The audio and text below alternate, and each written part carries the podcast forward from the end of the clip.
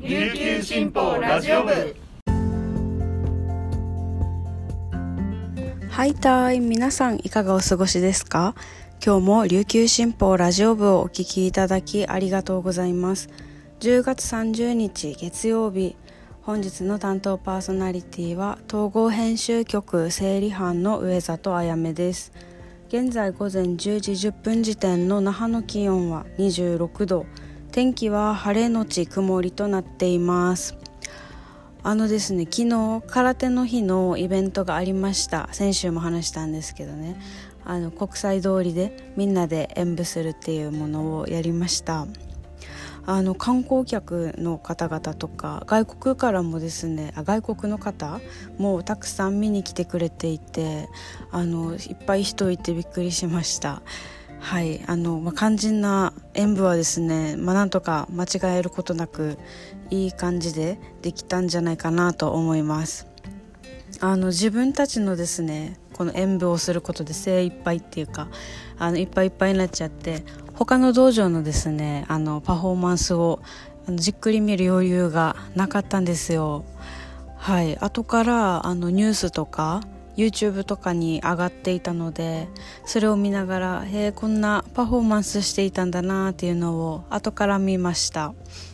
あの空手ってね流派とか道場でそれぞれやっぱり特色があるんですよ。でこのあの違うっていうのが魅力の一つかなとも思っていて。なのであの違いを楽しんだりとかあとちょっと似てるところに気づいたりとかですね。そういう感じであの沖縄の空手を見るのもおすすめだなとあの実感したところです。はい。あのまたのまた別の機会でですね私は他の流派の空手をじっくり見てみたいなと思っています。はい。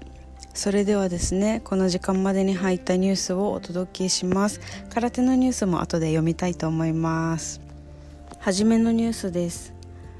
米軍普天間飛行場移設に伴う名護市辺野古の新基地建設問題で大浦湾側の軟弱地盤改良工事の設計変更申請の承認をめぐり斉藤哲夫国土交通大臣が玉城デニー県知事を訴えた大執行訴訟の第1回口頭弁論が30日の午後2時福岡高裁那覇支部で開かれます。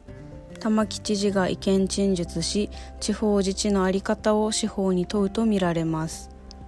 辺野古をめぐる県と国の訴訟は14件目です。書面では不承認によって普天間飛行場の固定化回避という公益上の課題が達成されないと主張する国に対し県は新基地建設反対の民意が公益として考慮されるべきだとして反論します。国は即日決心を求めており年内に判決が出る可能性もあります。裁判所が国の主張を認めた場合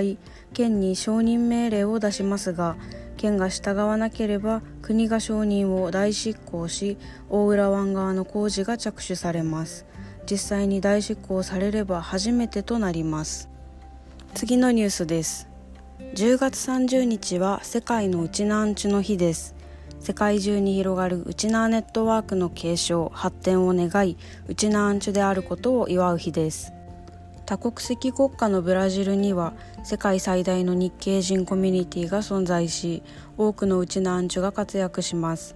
そのようなブラジルで100年間以上日本人や日系人向けに日本語で情報を発信してきた法事新聞があります。読者は日本語が読める日系一世が中心でその平均年齢は80歳超と言われています。そのため購読者数は減少の一途をたどります。ブラジル唯一の法事新聞ブラジル日報は赤字で廃刊した日経新聞の後継として2022年1月に創刊しました。日本の実業家の出資を受け発行を続けていますが経営は厳しいです。法事新聞を諦めたくないと話す入社2年目の新人記者中んだかりアンドレさんは社の存続をかけポルトガル語で日本の観光情報を発信するサイトを立ち上げるべく今月10日から約3週間東京や大阪広島などの観光地を巡っています。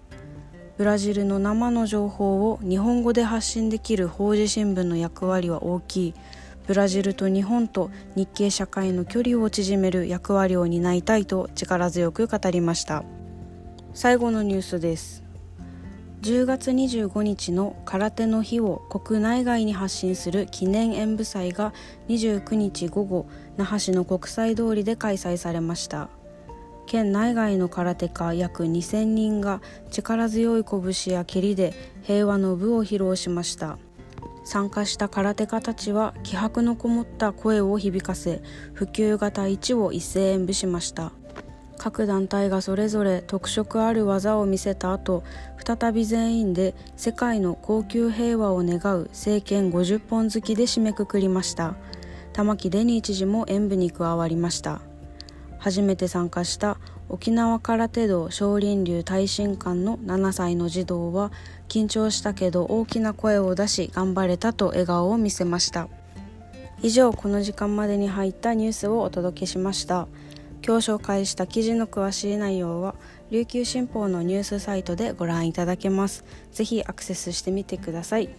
今日も皆さんにとって素敵な一日になりますように頑張っていきましょう。さよなら。